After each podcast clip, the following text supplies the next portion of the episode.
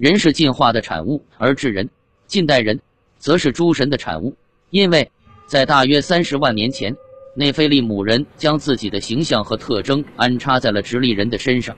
其实，进化论与近东的造人故事并不是完全矛盾的，反而他们互相充实了对方。因为如果没有内菲利姆的创造，近代人的出现就还要再等个数百万年。让我们把自己放在时间线的过去，设想一下当时的环境和发生的事情。伟大的建冰期开始于大约四十三点五万年前，它温暖的气候使动物及它们的食物都得以扩张。它同时还加速了一种高级类人猿的发展和扩张，他们是直立人。当内菲利姆人在调查他们的时候，他们不仅仅看到了处于主导地位的哺乳动物，还看见了灵长类动物。在地面漫游的直立人会不会对那些向空中飞去的喷火物体产生兴趣，而靠近去观看？内菲利姆人会不会也观察、遇到，甚至俘获一些这样的有趣生物？许多古代文献都证明了内菲利姆人和类人猿是有过接触的。一部讲述原始时代世事的苏美尔文献陈述道：“当人类被创造时，他们不知道吃面包，不知道穿上衣服，用他们羊一样的嘴吃植物，在沟渠中饮水。如此一种兽性人类，在吉尔加美什史诗中也提到过。文献中讲述了恩奇都生于干草原的那一位，在他变得文明之前是什么样子的。”他的整个身体都长满又粗又长的毛发，他有着像女人一样的长发，他不认人也不识的，他穿的像绿地，和邓灵一样的吃草，在饮水的，他和野兽搏斗，与水中各式生物在一起，他的心非常高兴。阿卡德文献不仅仅描述了一种动物般的人，他同时还描述了与另一种生物的相遇。现在一个猎人在诱捕，在饮水的见到了他。当这个猎人看见了他，他的脸变得呆住了，他的心跳变乱，脸上阴云密布，因为悲剧到了他居住的地方。在猎人看见这个野蛮人之后，对这个从干草原深处来的野蛮人来说，除了恐惧，还得做更多的事，因为这个野蛮人要逃避猎人的追捕。他填补了我挖下的坑，他撕烂了我设下的陷阱。从干草原来的野兽，他让他们从我手中溜走了。我们不能再奢求一个对更好类人猿的更好的描述了。毛发又粗又长，一个不认人不识的的游民，穿树叶，像绿地，吃草，而且与动物住在一起。然而他又不是完全没有头脑，因为他知道怎么撕烂抓捕动物的陷阱，填补坑洞。换句话说，他要保护他的动物朋友不被外来的猎人捕获。被发现的许多原著图章上。描绘了这么样一个与动物朋友住在一起的长毛类人猿。之后，面对着需要更多人力资源这个事实，内菲利姆人决定要得到一种原始人工人。他们看见了一个现成的解决办法：改造一种合适的动物。而这样的动物是可以找到的。直立人提出了一个问题：一方面，它太智能又野蛮，以至于很难教育成一种用来工作的动物；另一方面，他并不是很适合这样的工作，他的体格必须改变，他必须要能够拿住并使用内菲利姆人的工具，并要像他们一样行走和弯腰，这样才能够替代田野和矿井中的诸神。他需要一个更好的大脑，不是要像诸神那样，而是至少得懂得言语和命令，并懂得如何使用交给他的工具。他需要足够的智商和领悟力来成为一个顺从并有用的艾姆鲁奴隶。如果古代证据和现代科学证明了地球生命是来自于第十二个天体的生命，那么地球上的进化则与第十二个天体上的进化有着相似的过程。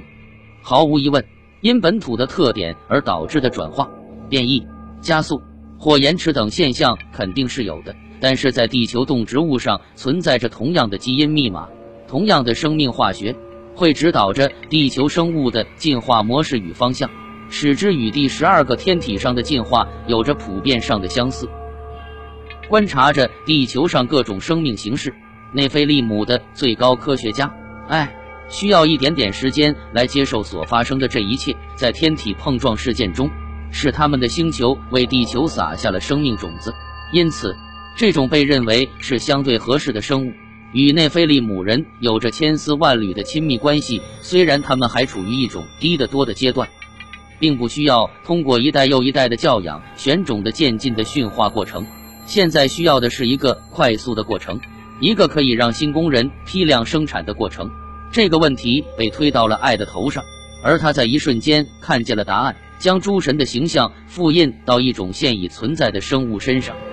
为了让直立人快速进化而对其采取的措施，我们相信是基因改造。我们现在知道是基因密码让有机物自我复制，制造出与父辈相似的后代。这样复杂的生物过程得以实现。所有带生命的有机系统、挠虫、梭罗或者人类，在他们细胞的染色体内，在每个细胞中的微小的棒状物上，都带有针对这一特定组织的完整的遗传指令。当雄性细胞使雌性细胞受精时，这两种染色体结合并在之后分裂，以形成新的细胞。新细胞又都包含着它们父辈细胞中的完整的遗传特征。人工受精，哪怕是对于一个女性人类的卵子，在现在都是现实的。真正的挑战是进行同一个物种内不同科的生物的一体受精，甚至是连物种都不同。现代科学家从第一例杂交水稻。混种阿拉斯加州雪橇犬与狼，或是创造螺开始，一直走了很久，才走到人类自身的生殖上来。一种被应用在动物身上的被称为克隆的过程，原理与我从一棵植物上剪一节下来，并用它来繁殖上百个类似植物一样。这种应用在动物身上的科技的第一次实际演示是在英格兰，约翰格登博士用同一只青蛙身上的另一个细胞中的核质。替换了已受精的蛙卵中的原子核，正常蝌蚪的成功出生，向全世界演示了这个卵无论是在什么地方有了正确的、合适的染色体，都能继续发展并再分，然后创造后裔。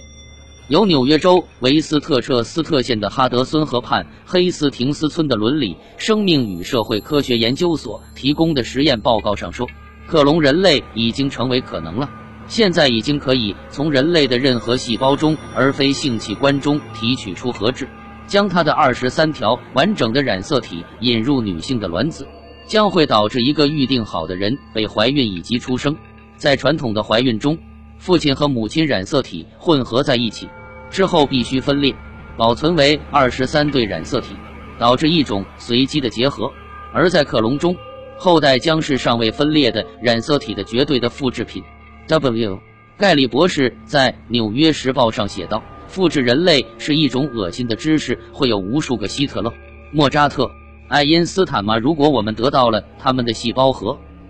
然而，基因工程的艺术没有被限制在一个过程中。许多国家的研究院都发现了一种新的程序，叫做细胞融合。这让细胞融合成为可能，而不是只能在一个细胞中进行染色体混合。作为一种结果。不同来源的细胞可以被融合为一个超级细胞，它里面有着两个细胞核与两组各自成对的染色体。当这个细胞分裂的时候，细胞核与染色体的混合物可能会分裂为与细胞混合前不同的样式，结果可能是两个新的细胞，每一个都是完整的，但各自都有一个崭新的基因密码，与它们的祖先细胞大不一样。比如，一只鸡和一只老鼠的细胞可以被融合在一起，以形成全新的细胞，并造就一种既不是鸡也不是老鼠，我们也从未见过的生物出现。说得更远一些，这个方法允许我们在发现某个生命的特征很不错后，可以去融合它们的细胞，这导致了基因移植这个广阔领域的发展。这制造了一种可能。从某种细菌中提取出一个特殊基因，并将其植入动物或人类的细胞中，为后代加入一种新的特征。我们应该认为内菲利姆他们在四十五万年前就拥有空间旅行的能力，在生物科学领域同样能和我们今天一样，甚至更先进。无论他们所使用的方法是克隆、细胞融合，还是基因移植，乃至是我们今天都还不知道的技术。总之，他们知道。他们可以通过这些过程造出他们所需要的，而这不仅仅是在实验室里，而是真正的生产。我们在古代文献中发现了这样的混合生命体。按照贝罗苏斯的说法，神柏罗斯同样也就是神迪尔斯生产出各种奇怪丑陋的生物。他们是用两种原料生产的，有的是带着翅膀的人，有的有两张甚至四张脸。他们有些是一个身体中长出两个脑袋，一男一女，在他们身上的其他器官上也有雌雄同体的现象。有些人的部位被替换成了动物的，比如山羊的腿和脚；有些脚是马蹄；有些人的整个后半身都是马的后半身，而前半身却又是人类的，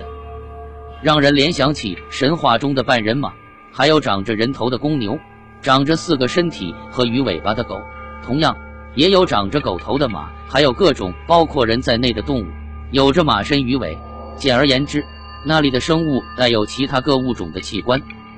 所有包含这些内容的描绘，至今都保存在巴比伦的百罗斯神庙里。这个故事中令人不可理解的细节，也许包含着重要的历史事实。可以理解的是。在以他们自己的形象造物之前，内菲利姆人会先用其他的生物来进行人造仆人的实验，制造混种猿人兽。一些人造生物也许会活上一段时间，但多半是无法进行繁殖的。在古代近东的神庙遗址里，用于装饰的神秘的公牛人和狮人，也许不仅仅只是古代艺术家的想象，而是的确存在过的生物。他们来自于内菲利姆人的生物实验室，而艺术家和雕刻家用自己的方式纪念了这些不成功的实验品。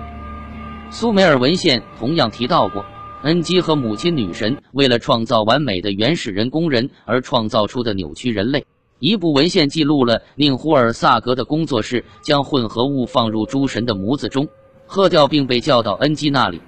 人类的身体有多好，或者有多坏？如我的心脏提醒我的，我能将他的命运变得好或坏。如文献中说的，他很淘气，其实有可能是不得已，因为生产过程可能出了错。宁呼尔萨格造出的男人不能控制排尿，而女人不能怀小孩。还有一个既无男性器官，也无女性器官。总的来说，宁呼尔萨格创造出的是六个扭曲或是有缺陷的人类，恩基创造出的人则是带有眼疾、